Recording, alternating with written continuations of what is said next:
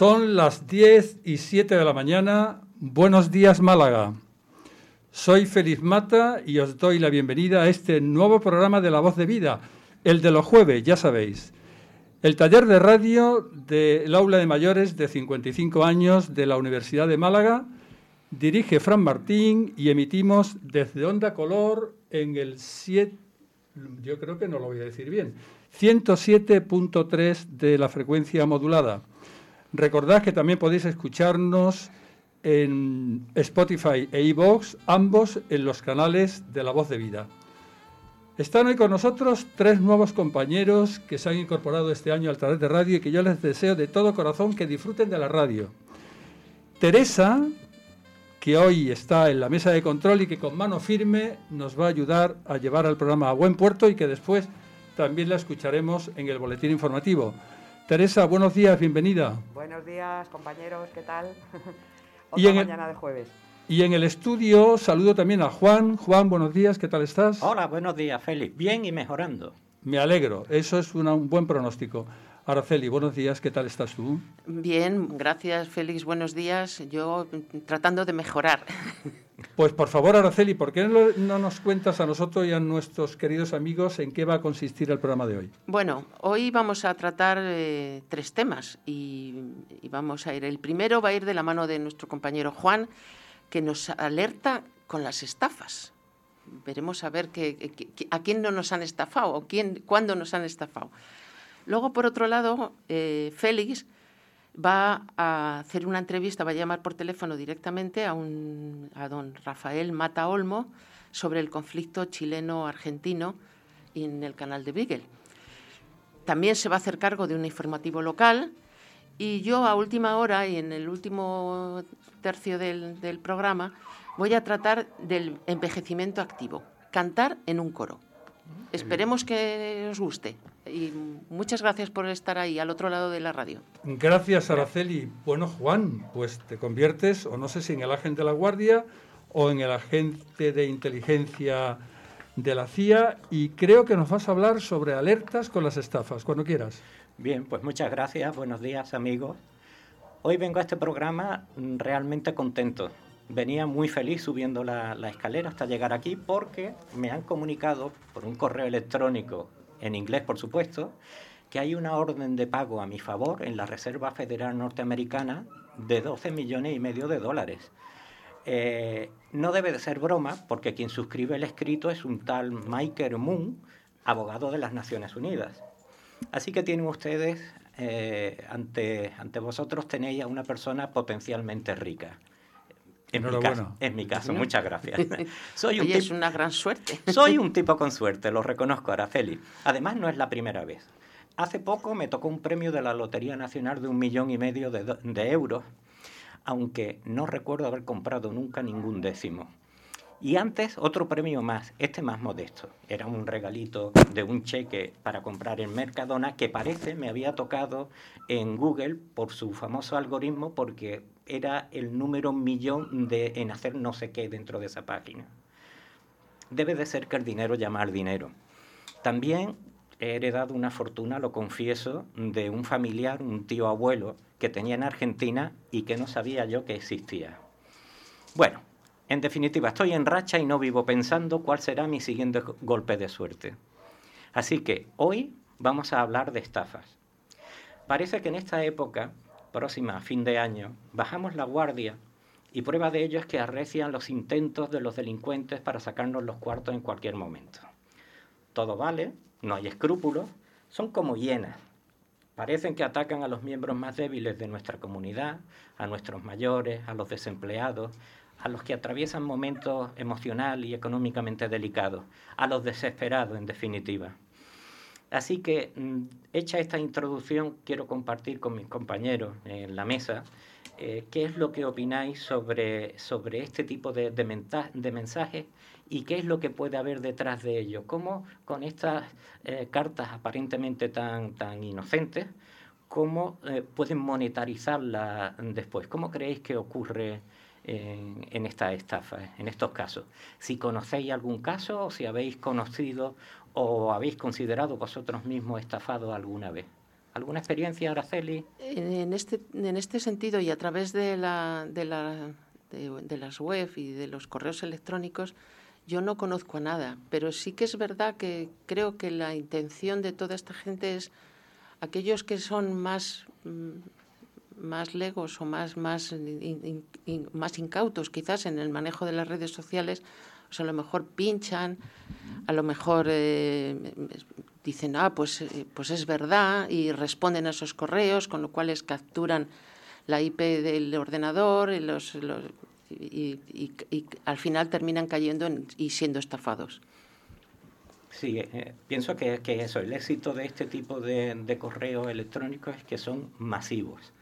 Y entonces cuando nos llega un mensaje de CaixaBank, pues puede que nosotros no tengamos cuenta en CaixaBank y no le hagamos caso, pero se puede dar la coincidencia de que le llegue a un cliente de CaixaBank y entonces le haga una alerta de que su cuenta está en peligro porque ha sido hackeada y tienes que eh, blanquear y volver a dar eh, unas nuevas claves eh, siempre pinchando en un link. Ahí es donde ya obtienen nuestra información y pueden hacer verdaderas perrerías. a mí me, han llegado prácticamente todos los días, si no es de PayPal, que no tengo cuenta en PayPal, eh, o viene a través de una cuenta en, en, Amazon, que es verdad de vez en cuando, muy raras veces, pero compro en Amazon, en el que tengo que dar datos, dar claves, no sé qué. Entonces, bueno, aquellas personas que no puedan ser, o sea, que no son perspicaces en ese sentido, pues pinchan en los links y ya te han, te han pillado. Efectivamente, eso es lo que eso es lo que van buscando y bueno, más concretamente eh, se puede dar la, la, circunstancia de que haya coincidido de que tú días antes haya hecho un pedido y te llegue un aviso de, de Amazon. Y lo más curioso es que al principio eran unos correos y eran una información un poco burda, mal escritos, eh, mal traducidos posiblemente. Y eh, lo van perfeccionando de, de, una forma de que ya, oye, lo mismo nos puede llegar un correo electrónico de correo, de que tenemos un paquete, o una devolución de Hacienda, o incluso de la Seguridad Social, de que hay una pensión que no te abonaron y ahora te pueden, te pueden abonar, y siempre te requieren para eso eh, que des los datos de tu cuenta, de tu cuenta pues, bancaria. Pues fíjate, yo, yo me pasa un poco igual que Araceli, yo no he tenido personalmente ningún ejemplo que me haya afectado a mí, incluso a mi círculo, mi círculo cercano, ¿no? ¿Qué suerte tienes, Félix? No, ninguna, porque a mí me gustaría ser como tú, que te ha tocado la lotería, que te han regalado tierras, tierras en Maipú, en fin. Esto es fantástico, ¿no? Sí. Ahora, fíjate, a mí una de las cosas que realmente me preocupa es que si eh, una, una, una compañía o un Estado-nación o un país puede tratar de manejar una, unas elecciones y manipular el voto y la estadística y tal, ¿Hasta qué punto esto no puede conseguir que un día pues, se metan en un banco, en, en, la red de... Todo el tema de ciberseguridad, ¿no? ¿Hasta qué punto eso realmente nos protege con, con eficacia, ¿no? Pues parece, Félix, que estamos ahí lo tenemos crudo, porque hay una nueva generación de ordenadores, estos que llaman generadores cuánticos, que parece que tienen una capacidad prácticamente infinita de resolver acertijos y logaritmos y entonces no va a haber, a día de hoy, no va a haber ninguna clave segura. Hay una carrera entre las potencias eh, informáticas, los países más potentes, en estos casos, por lo visto, en este caso China y Estados Unidos, por esa, carrera, eh, por esa guerra cuántica. Y, todo lo que ahora conocemos con estas tecnologías del blockchain, todas estas historias que, se, a mí se me escapan de, mi entendimiento, parece que incluso están en peligro. Eh, porque se podrá descifrar cualquier tipo de, de, encriptamiento. O sea que nos pueden tocar la lotería en cualquier momento, Araceli. Mm, oye, a ver que si es verdad. ¿No? a ver si nos encriptan, pero positivamente. Nos puede tocar la lotería. Sin ninguna duda. Eh, aunque no hayamos comprado ningún décimo, como a mí me ocurre eh, con lo que se llama, hay un tipo de, de estafa. Bueno, decir que las estafas que, que, ahora mismo estamos sufriendo informáticas no es nada más que la traslación de las estafas tradicionales que todo el mundo que todo el mundo hemos padecido, hemos visto como el tocomocho, el thrillerismo y esas cosillas.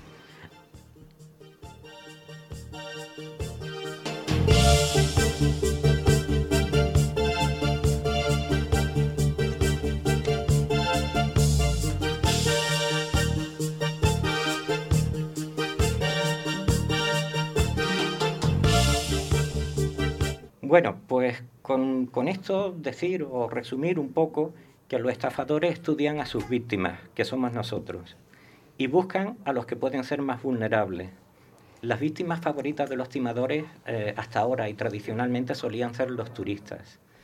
Eh, pero todo esto ha mutado y la actualidad ahora suele darse en gente mayor, principalmente y en segundo lugar en los desempleados, personas que más necesidades económicas tienen. Eh, esto no hace más que agudizarse en tiempos de crisis económica como los que estamos atravesando. Muchas de las víctimas sienten vergüenza de haber sido engañados y no solo no lo denuncian, sino que además ni la propia familia ni su círculo próximo conocen que han sufrido, han sido víctimas de una, estafa. Por lo cual la conducta de los eh, estafadores, de los timadores, resultan impunes. En relación a las estafas de, Internet, algunas personas mayores además tienen problemas para recordar cómo llegaron al sitio que llegaron y cómo dieron los datos que dieron, por lo cual eh, no se disponen de suficientes conocimientos para explicar esta naturaleza a, la hora de denunciar y tampoco se denuncia.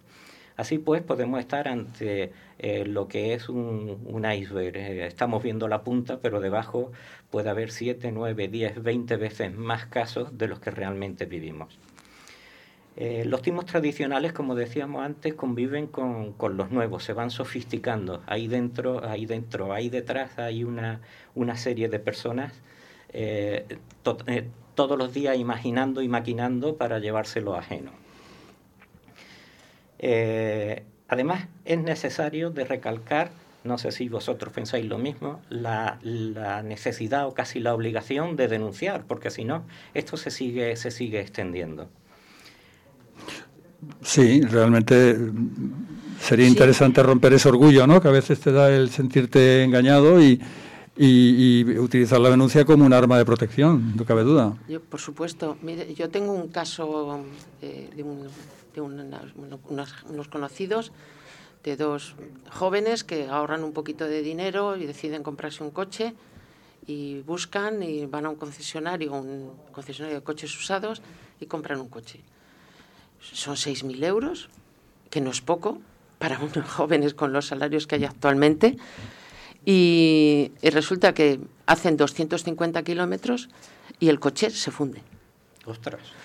Eh, pero lo sacan un viernes, se van a una boda y llega la vuelta de la boda, que es aproximadamente 250 kilómetros, el coche empieza a hacer cosas raras y se funde.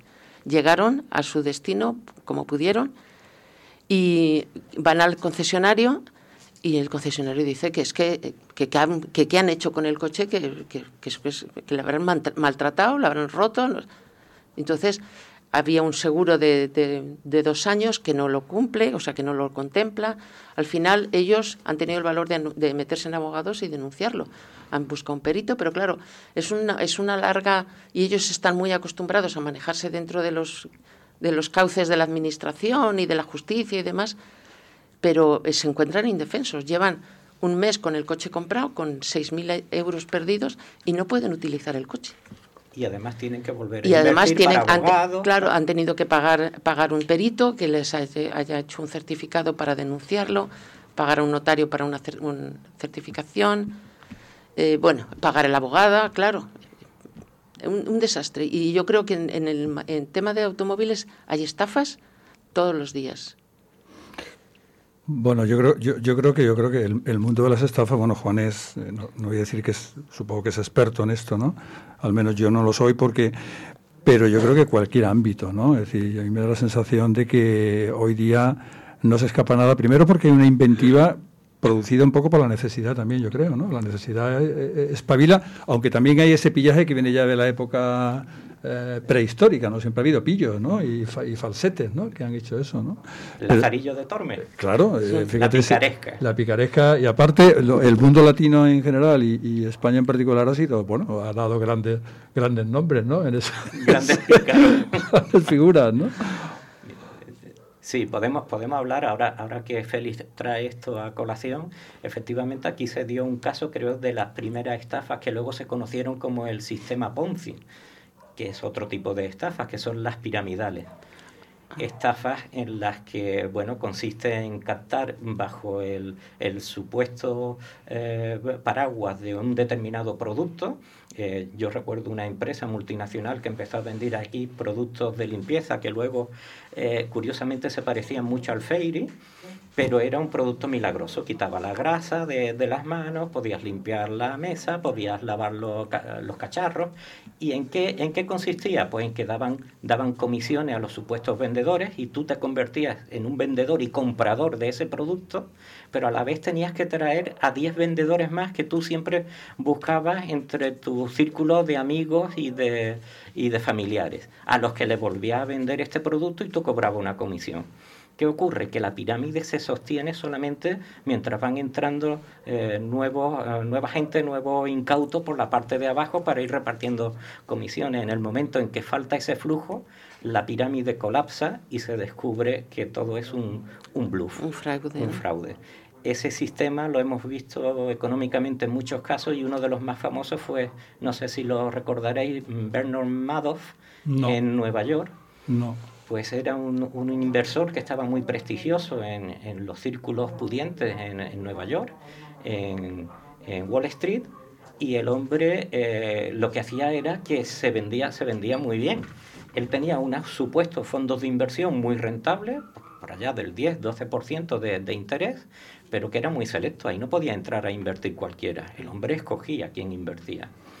Y entonces, eh, al cabo del tiempo, cuando dejó de, de, poder pagar los altísimos intereses con el dinero de los que se iban incorporando por abajo de la pirámide, se descubrió la estafa y este señor en Estados Unidos murió en prisión. Aquí eh, hubiera estado en programas de televisión a día de hoy. Así que un, poco. al final, en, este mundo latino, como decía Félix, el pillo, al final se le, se le alaba. Se, se, le dice, oye, qué bien, qué bien lo has hecho, ¿no? Qué listo has sido. Así es. Bueno, pues eh, resumiendo, nuestro banco nos va a solicitar nuestras claves personales de acceso, que nadie regala duro a cuatro pesetas, que el mal existe y está ahí fuera, que cuando los problemas acucian se nos nubla la razón, que lo que tenemos que hacer es tomar distancias y no tomar decisiones precipitadas, dándonos tiempo para meditar y consultar, que hay mucho ingenio malgastado en hacer daño al prójimo y así sean cautos y precavidos, cuídense de los malos y hasta pronto.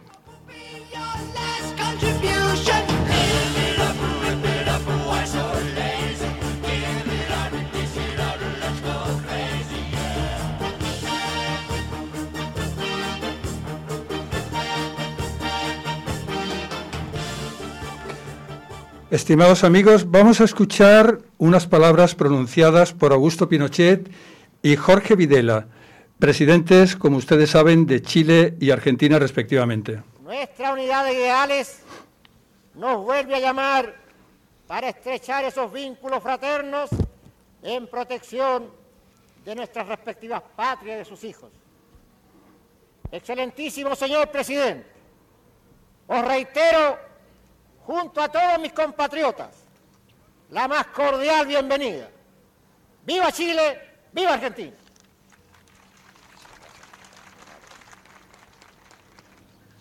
Tened por cierto, excelentísimo señor presidente, que el pueblo y el gobierno argentinos ven en este encuentro una auténtica oportunidad para cimentar las aspiraciones espirituales y materiales de intercambio, cooperación complementación que tanto interesan a nuestros países. Estas palabras fueron pronunciadas por ambos mandatarios el 28 de, noviembre de 1984, día en el que se firmó el definitivo acuerdo que puso final al conflicto del Canal de Beagle, situado en Tierra de Fuego, al extremo más al sur del continente americano. Conviene recordar que en diciembre de 1978 los ejércitos de ambos países apostados en el canal esperaban las órdenes de ataque un conflicto que ya estaba presente a los arbores del siglo XIX. En 1977 el gobierno británico acordó, acordado como mediador, presentó un laudo arbitral que solo fue reconocido por Chile. Hubo una segunda oportunidad a la negociación y se propuso al Estado Vaticano como mediador y a finales de 1980 el Papa Juan Pablo II presentó a ambos gobiernos su proyecto de paz. En julio de 1984, ya con Alfonsín en el poder, se convocó una consulta pública no vinculante. El 82% de la población se decantó por el proceso de paz. Esfuerzos negociadores y diplomáticos tuvieron lugar durante estos años, pero hubo una decisión muy importante que tomar. El lugar donde se situarían los límites fronterizos en los territorios de ambos países. En esta importante tarea solo participó un español que se integró en el grupo de alto nivel que condujo a la ingente tarea de conseguir el acuerdo. Rafael Mataés es español, catedrático de Geografía de la Universidad Autónoma de Madrid y ha aceptado amablemente estar esta mañana con nosotros. Rafael, buenos días. Muy buenos días, encantado de acompañaros en esta jornada. Un, placer. Eh, bueno, quiero preguntarte en primer lugar si realmente en tus múltiples viajes que hiciste a aquellos territorios, realmente tuviste la sensación de que el conflicto bélico realmente estuvo cerca. Bueno, en los momentos en los que yo participé para dirimir un conflicto de límites eh, entre el año 1994-96, como se ha señalado, ya se había resuelto el conflicto del canal de Beagle por mediación papal y mm, había un acuerdo entre los dos estados, eh, advenida ya la democracia, de resolver conforme a derecho internacional y por vía pacífica los tramos de frontera que quedaban sin resolver. Pero es verdad que en el año 1977-78 se vivieron momentos de mucha tensión con tropas apostadas a uno y otro lado de la frontera teniendo en cuenta además los periodos dictatoriales a los que nos estamos refiriendo, estos temas fronterizos envueltos en la bandera pueden ser eh, un detonante de conflictos muy graves. Ahí está, salvando las distancias, lo que supuso para Argentina la guerra de las Malvinas con la corona británica. Se me ocurre, se me ocurre pensar, y no sé si compartes esta idea, de que posiblemente el nacionalismo en el estado más agresivo, ¿no? o más puro jugó un papel importante para estas situaciones de desacuerdo, ¿no? Efectivamente. Eh, situaciones de falta de democracia, de gobiernos militares, pues eh, a veces incluso utilizan estos conflictos para defender sus intereses y poner a los pueblos en una situación de enfrentamiento que muchas veces no están en el propio pueblo, que están en sus mandatarios. Pero por suerte lo interesante es que esta larguísima frontera de Argentina y Chile, con más de 5.000 kilómetros, es la tercera frontera eh, continental más larga del mundo, a pesar de todos los problemas, siempre ha logrado encontrar eh, tratados, acuerdos de paz o acudir a laudos internacionales o a tribunales internacionales para decidir la delimitación y la traza de la frontera en paz y conforme a derecho internacional. Y en esa aventura es en la que yo me vi implicado entre 1994 y 1996 para decidir un trozo en el que había desacuerdo de por dónde había que delimitar la frontera y dónde poner los hitos fronterizos. Ahí te quería preguntar un poquito más adelante, pero antes déjame que te haga otra reflexión. Es decir, parece ser que los dos países jugaron un papel en un momento determinado uno eh, era más reaccio a, llegar a un acuerdo, después entraba el otro en juego ese, ese juego de ambivalencia o de, o de expresar eh, reticencias Argentina o Chile, Chile-Argentina, jugó un papel importante en la geopolítica de la zona en aquel entonces? Sí, sobre todo porque en el episodio del canal de Beagle de 1977, el laudo británico ciertamente en la distribución de las islas eh, del canal, las tres pequeñas islas, eh, la República Argentina, digamos, quedó perjudicada en relación con la decisión y eso hizo que en ese periodo Argentina fuera reticente y de hecho declarara unilateralmente la nulidad del laudo de la corona británica. Pero es verdad que con la mediación papal pontificia que ha señalado las cosas se recondujeron y a partir de ahí los trozos de frontera eh, que quedaban por decidir se han resuelto conforme a derecho internacional y siempre por vías eh, pacíficas. Hay una historia muy larga que aquí yo creo que no tenemos tiempo para extendernos, sobre todo en relación con a quién correspondía la Patagonia, si a Argentina o a Chile porque estos dos países, desde su emancipación de la corona española eh, a comienzos del siglo XIX y luego mm, a través de un tratado muy importante, que es el Tratado de Paz y Amistad y Comercio de 1855, utilizaron una fórmula que es el uti possidetis, eh, decidieron que sus fronteras debían ir por aquellas que habían marcado las delimitaciones entre los virreinatos y audiencias de la corona española en aquellos territorios. Y es verdad que la Patagonia, que había sido un terreno no ocupado, un terreno con población indígena, siempre estuvo en el dilema de a quién atribuirla, si a Argentina o a Chile. Has explicado brevemente qué elementos geográficos eh, explicaron, explicaban el desacuerdo, ¿no? aparte de situaciones que ya venían probablemente mojadas desde el siglo XIX. ¿no? Pero para que nuestros oyentes tomen constancia un poco de, de tu trabajo allí, y nosotros también, evidentemente, ¿Cómo, era, ¿Cómo es el proceso de fijar una frontera o de fijar un límite entre, entre países? ¿no? Fíjate, porque esto, como tú conoces muchísimo mejor que yo, sin duda, eh, eh, esto ha sido Beagle en aquellos años, pero es que en el momento actual, y no digamos en el conflicto de África, por ejemplo, hay muchos países que aún están dilucidando, eh, dilucidando problemas de estas características. ¿no? Desde un punto de vista más técnico, más académico, ¿cuál es el proceso de fijación de límites y fronteras? Sí, primero hay una dimensión político-jurídica y luego una dimensión técnica, de fijar el límite en el territorio.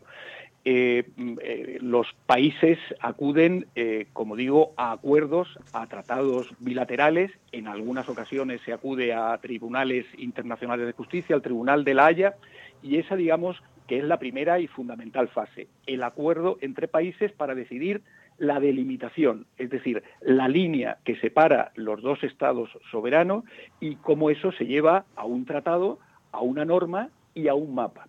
Por tanto, hay una primera fase de delimitación acordada bilateralmente o por una instancia exterior o internacional. Y luego está el asunto de la demarcación, es decir, la línea que está en el mapa hay que llevarla al terreno, eh, decidir en el terreno exactamente por dónde va esa línea, que no siempre es fácil, porque no siempre se ha tenido el conocimiento cartográfico adecuado para hacerlo con precisión, y luego monumentar poner en el territorio los hitos de esa frontera. De manera que hay una dimensión, ya digo, política y jurídica, conforme a derecho internacional, y una dimensión técnica. El geógrafo, porque yo participé en eh, la decisión de un trozo en litigio de la frontera chileno-argentina, de un técnico, de un geógrafo como parte de un tribunal arbitral, pues es aportar, interpretar información geográfica para tomar la decisión del límite y luego ir al terreno y demarcar en el terreno esa, esa frontera. ¿Esta situación quedó definitivamente resuelta o, quedó hibernada o, se puede dar por, por completamente acabada? Bueno, realmente en lo, lo, que yo tuve ocasión de participar fue en un tribunal arbitral eh, al que decidieron acordar Chile y Argentina, entonces ya en democracia, el presidente Alwin y el presidente Menem se reúnen en 1991 y deciden cerrar los trozos de frontera que quedaban sin delimitación clara.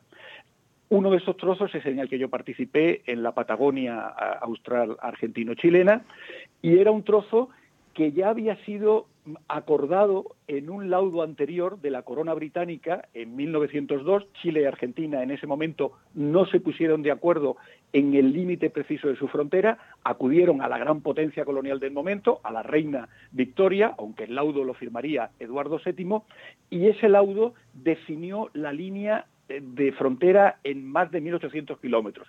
Bueno, cuando los peritos geógrafos argentinos y chilenos, los militares, porque fundamentalmente eran militares, van al terreno a trazar en el terreno esa frontera, se encuentran con desacuerdos. Y uno de los desacuerdos eh, afecta a unos 500 kilómetros cuadrados, realmente es prácticamente la quinta parte de la provincia de Málaga, no era una zona muy importante, pero ya digo, envueltos en la bandera, esos conflictos pueden desencadenar eh, enfrentamientos bélicos. Entonces, Chile y Argentina acuden a un tribunal arbitral específico que quieren que en este momento sea latinoamericano, no acuden eh, a la corona británica, se constituye un tribunal integrado por catedráticos de Derecho Internacional y quieren también que el geógrafo del tribunal, el perito geógrafo, eh, en el pasado un perito bien conocido fue el perito Moreno, que actuó eh, a comienzos de siglo eh, en los trabajos de delimitación de frontera, que ese perito fuera español. Y bueno, a través de un procedimiento de presentación de ternas, pues desde España presentan tres candidatos, tanto el Servicio Geográfico Militar del Ejército como la Asociación Española de Geografía. Yo voy en la terna de la geografía y bueno, finalmente el tribunal decide que sea Rafael Maza el perito geógrafo del tribunal. Bueno, Rafael, pues esta música que nos pone desde control nos anuncia que tenemos que acabar, lamentablemente.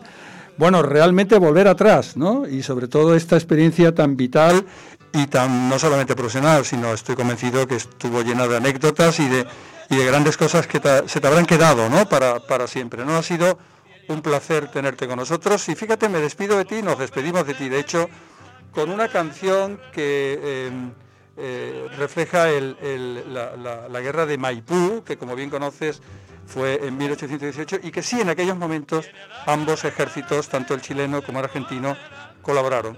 Rafa, un fuerte abrazo y muchísimas gracias. Muchísimas gracias, Félix. Ha sido un placer rememorar estos momentos con vosotros. Hasta luego. Un abrazo. Gracias. Adiós, adiós, adiós.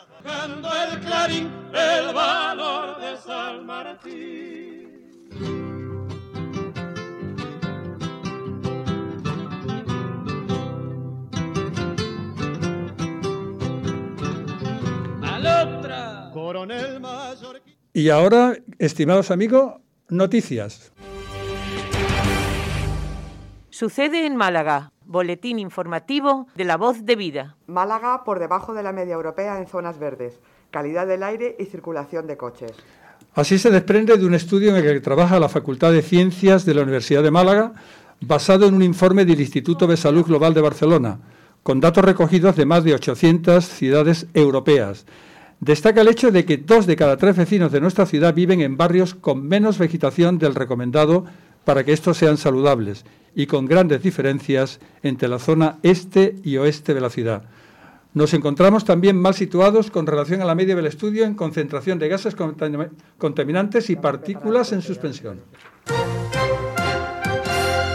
Un malagueño de 16 años en la élite matemática internacional. José Núñez, estudiante de primero de bachillerato en Maristas, es uno de los 48 seleccionados a nivel mundial por la World Science Scholar, una fundación estadounidense para su programa de captación de talentos científicos. Solo dos jóvenes españoles han conseguido entrar en este programa de formación de un total de 16 países. El objetivo final del programa es crear una comunidad educativa de personas con gran talento que ayuden a mejorar la sociedad. La empresa Plaitis recibe un premio como la mejor empresa para trabajar en Málaga. Según una encuesta realizada entre los empleados de diferentes empresas de Málaga, Plitix ha sido reconocida por la Great Workplace por los esfuerzos para mejorar su bienestar. Los empleados de la empresa tecnológica gozan de horarios flexibles, teletrabajo ilimitado, cobertura sanitaria y salarios competitivos. Regresa al musical al Teatro Sojo. Desde ayer, 17 de noviembre, hasta el mes de marzo podrá verse el musical Company, un culto a los musicales de Portway de los años 70. Antonio Bandera repetirá como actor principal, pero solo en las representaciones en Málaga. Y según sus propias palabras, el espectáculo es curioso, original, que nos hará reír, emocionarnos y abrir una reflexión. Pues cuando, cuando son las 10.40 de la mañana, eh, volvemos a ti, Araceli, que creo que nos vas a hablar del el envejecimiento activo, pero le vas a poner una, un apellido, que es el, la música coral o el coro. Sí, un cuando toque, tú quieras. Un toque musical. Hoy, hoy, voy a usar un poquito de las de las músicas en, en, en, la locución, pero es que hay que incitar a la gente a que, a que lo haga. Bueno, vamos a ver. Os quería contar, esta semana, queridos oyentes y queridos compañeros, querría tratar un tema que bien podría enlazarse con las secciones que nos han ido proponiendo nuestras compañeras Carmen y Yolanda. Por un lado, Carmen y sus maravillosas músicas, y por otro lado, querida Yolanda, tus sabias propuestas para llevar una vida mucho más saludable. Hoy os quiero hablar de los beneficios que aporta el cantar, y mejor todavía, el cantar en un coro. ¿Qué os parece el tema? ¿Quién se atreve a cantar en un coro? ¿Quién le gustaría cantar en un coro? ¿Feliz? Pues mira, yo, mm, yo estuve, estuve en un coro, lo confieso, ¿no? No, no es ningún pecado. No, no, verás por qué, verás por qué te lo digo, porque soy un amante de la música y, y, y la música coral es verdad que produce una, una especie de, de, suavidad especial, ¿no? Da una sensación de... Pero no me, no me logró enganchar, fíjate qué cosa más curiosa, ¿no? Y, además era un coro ciertamente conocido en Málaga, ¿no? Por supuesto amateur, ¿no? Pero no me llegó a enganchar. Sin embargo, sí que reconozco que la, la música en, en, general, pero sobre todo la coral, sí que, sí que genera ahí una suavidad mental, ¿no? Una sensación de paz, ¿no? que sí que es verdad que de alguna forma puede que tenga bastante relación con el, con el bienestar. Sí. Y Juan, ¿tú cantas? La verdad que no, Araceli, ni en la ducha. Yo conozco mis límites, lo siento. ¿No te atreverías entonces ni por mejorar esa actividad? Hombre, como atreverme a estas alturas de mi vida ya casi a cualquier cosa. Peor imposible. Bueno, Pero... oye, Teresa, tú que estás en el control, eh, ¿te parece que es una actividad que se le puede dar un calificativo de saludable? Y que mejora la calidad de vida de los coralistas. ¿Tú qué opinas? ¿Te, ¿te atreverías a cantar en un coro? Yo creo que sí, por lo menos intentarlo. Yo creo que la música es eh, una medicina para el alma, tanto cantada como escuchada, con lo cual yo creo que es una apuesta seguro para un, un bienestar saludable, claro que sí. Bueno, no importa si eres bueno o malo, seguro que hemos cantado alguna vez, como dice Juan, que ni, ni, en la ducha, pero bueno, yo creo que en la ducha, en casa, y seguro que en el coche también. O en, cuando éramos jóvenes y nos llevaban de excursiones, que seguro que cantaban lo del conductor de primera, acelera. Hombre, por supuesto, y villancico alguno. Y, y, también, también. Bueno, pues cuando os sentíais mejor y más alegres. Sí, siempre dicen que la música amansa, amansa la fiera. Yo creo que eso es un hecho constatado. Mira, este coro que yo te digo tenía, tenía una cosa que, que yo lo estuve haciendo dos años que era, era realmente preciosa, porque algunos éramos como, el grupo éramos, éramos como 20, entonces había un grupito absolutamente informal que en Navidad íbamos por, por los villancicos, por los belenes de Málaga y de una forma absolutamente natural es por ahí que cantábamos un villancico. ¿no? Oh, qué, bien. qué, bonito, ¿no? Muy chulo. Muy sí, chulo, muy chulo, muy, bonito, chulo. Sí. Bueno, pues antes de seguir con, con esto vamos a hacer una pequeña historia del coro. Vamos a empezar. Bueno, es una música muy solemne, pero los coros surgen allá por los principios, principios de la Edad Media, asociado al canto litúrgico de la Iglesia de Roma, al que le dio el nombre de canto llano y más tarde canto gregoriano por, una, eh, por, por el gran Papa Gregorio, o canto al unísono, es decir, todos cantaban en una forma y en una tesitura. No había, no había individualización. Estábamos cantando todos a una. Más adelante aparecen las distintas voces, las cuatro básicas, soprano, tenor, contralto y bajo, y, sus diversos estadios intermedios. Y así ya tenemos un coro como lo conocemos más o menos ahora. El coro a lo largo de la historia de la música ha ido creciendo en importancia y todos los grandes músicos han compuesto música coral. Por ejemplo, Bach y sus pasiones, o Händel y su Mesías, que es magnífico, o Mozart y su Requiem. Vamos a darle entrada.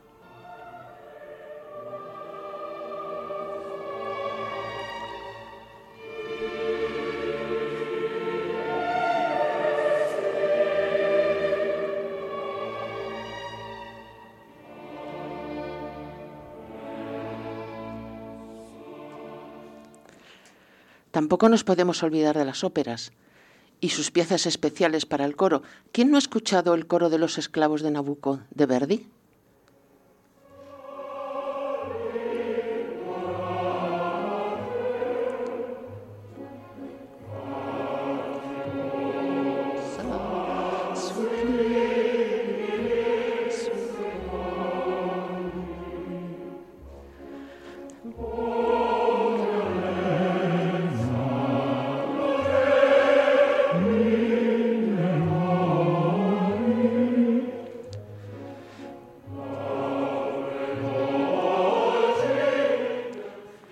Impresionante, ¿no? Sin duda.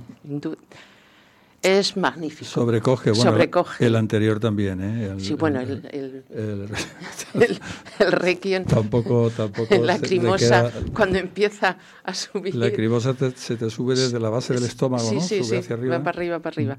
Bueno, pero sigamos, porque lo que os quiero convencer es de que cantéis y cantéis en un coro. Hay un viejo refrán que dice: quien canta, sus males espanta. Aforismo que Cervantes pone en boca de Don Quijote, cuando éste se encuentra con los condenados a galeras. Esos pobres presos que, uncidos para, para que un, un ritmo determinado, a base de latigazos, mueven los barcos. Pero ¿qué males podemos espantar cantando? O dicho en positivo, ¿qué bondades o beneficios podemos obtener si cantamos y además lo, cantamos, lo hacemos en grupo? Algunos especialistas llegan al decálogo de bondades, ponen como la panacea. Bueno, ¿qué creéis? ¿Qué males espanta? ¿Qué, qué, qué males espanta para vosotros según, según esta tradición? Yo voy a ser muy poco ortodoxo, pero que en la puerta cerrada, por ejemplo, del baño, incluso en la ducha, pegar un grito desgarrador, yo suelto todas las energías. Libera, ¿verdad? no, canto. Libera, bien, bien, bien. Bueno, es un, es, un, es un, punto de partida. Teresa, ¿tú espantas tus males también cantando? Yo libero toda la energía, como dice Feliz, y alegría y, y tristeza y, y, vamos. Y, Ma maravilloso. Bueno, voy a seguir contando para que, para que para convenceros, para convencer a nuestros oyentes de que es fantástico cantar en coros. Vamos. Aquí solamente voy a tratar de las bondades desde un punto de vista sociológico, físico y psicológico. Cuando tomamos la decisión de unirnos a un coro, es que deseamos participar en grupo de una actividad común y placentera. Nos vamos a encontrar con personas que tienen gustos afines, gustos musicales afines, queremos aprender cosas nuevas y compartirlas en un ambiente lúdico. Importante, podemos hacer amigos, podemos formar equipo, trabajar en equipo, porque un coro es un equipo. Sentimos que somos parte de una comunidad, esa comunidad cantante, mejor o peor, no, no importa. Es decir, nos socializamos en ambientes que nos son amigables y eso nos hace sentirnos seguros y nos evita que surjan sentimientos de aislamiento y de soledad. Cantar en un coro implica, por un lado, aprendizaje, entrenamiento. Hay que memorizar las letras y las melodías y, y los silencios. Es una gimnasia mental que contribuye a mantener la mente activa y a prevenir el deterioro de las funciones cognitivas. Hay muchos estudios, me he encontrado en, la búsqueda de este, de este pequeño programa, me he encontrado con montones de estudios que han concluido que cantar podría ayudar en el tratamiento de los problemas neurológicos y sobre todo en adultos mayores para prevenir o retrasar el deterioro cognitivo. Ejemplos, hay un programa de la Sociedad de Alzheimer que se llama Cantando para el Cerebro, que han demostrado que ayuda con las memorias de sus pacientes, descubriendo que el intercambio de oxígeno que se produce al inhalar y el exhalar durante el canto mejora su estado. Sí, yo, vamos, ¿no? el, el, tema este del Alzheimer sí, sí, que, sí que era conocido.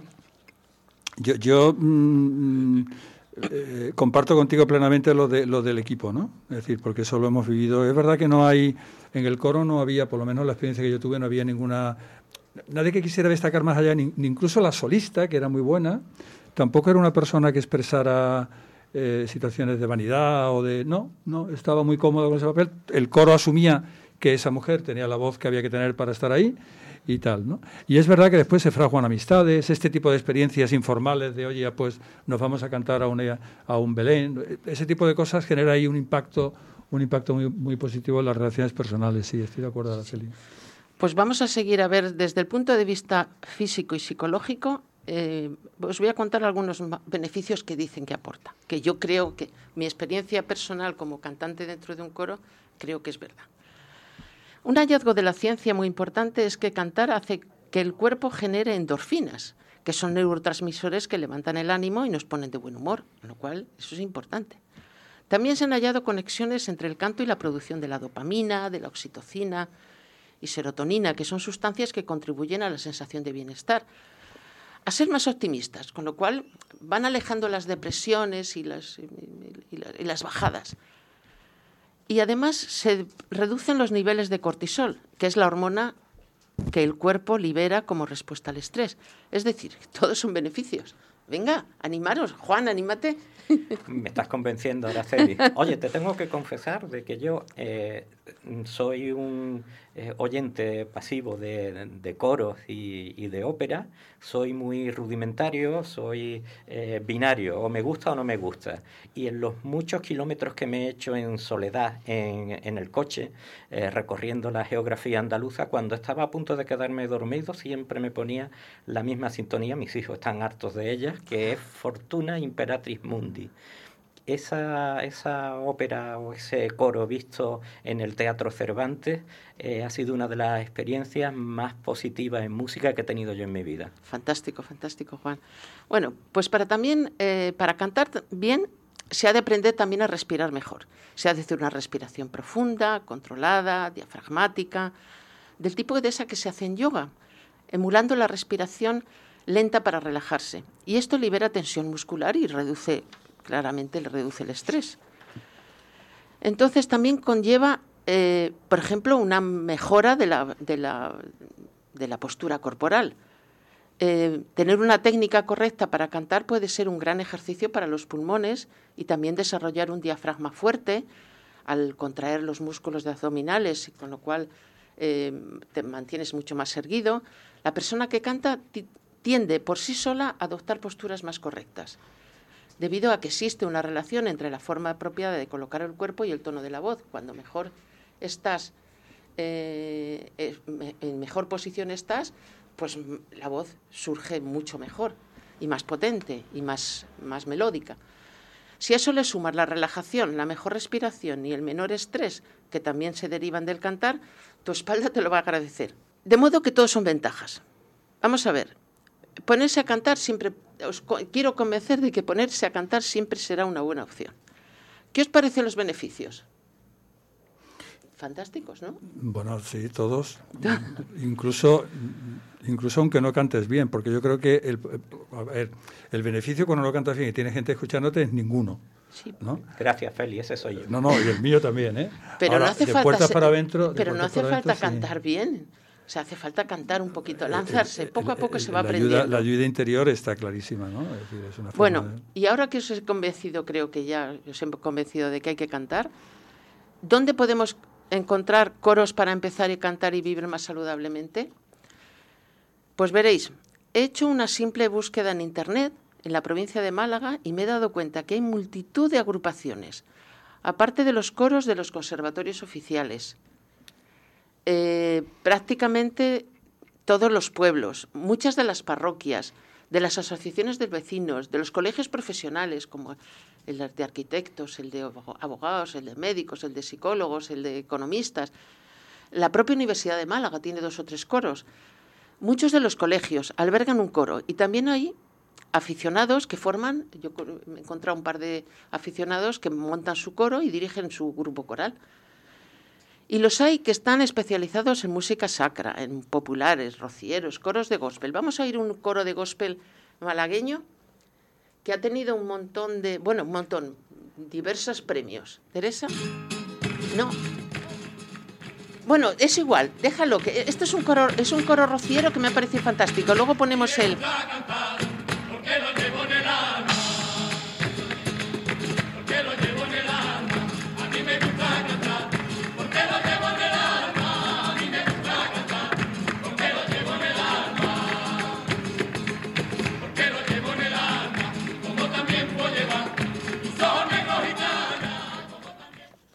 A ver si ahora podemos poner el, poner el coro de gospel.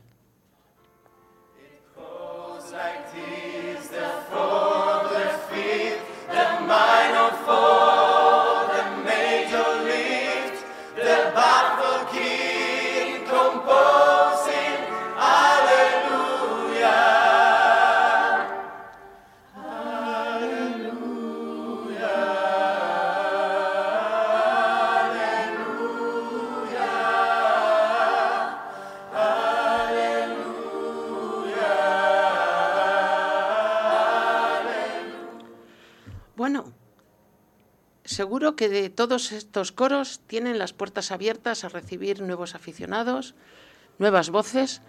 Solo hace falta darse una vuelta por, perdón, por la web y coger el que más te guste y el que más te sugiera, el que esté más cerca de tu casa para no tener que desplazarte mucho. y hacer una prueba, que seguro que te, seguro que te admiten. Venga, mucho ánimo y a cantar. Ponme otra vez lo de los coros rocieros, que me han cantado, porque lo primero que dice que es, vamos a cantar.